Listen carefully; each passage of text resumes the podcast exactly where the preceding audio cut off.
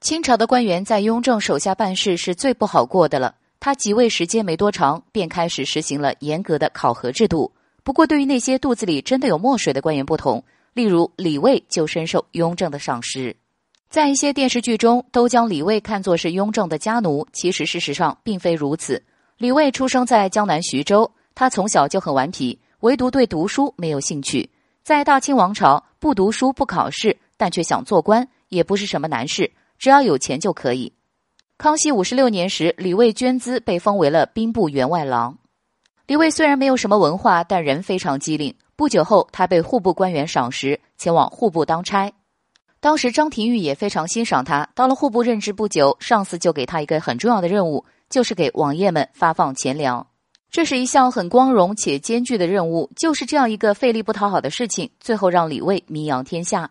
按照规定，户部要给每位亲王发放钱粮，但亲王们并没有马上去领。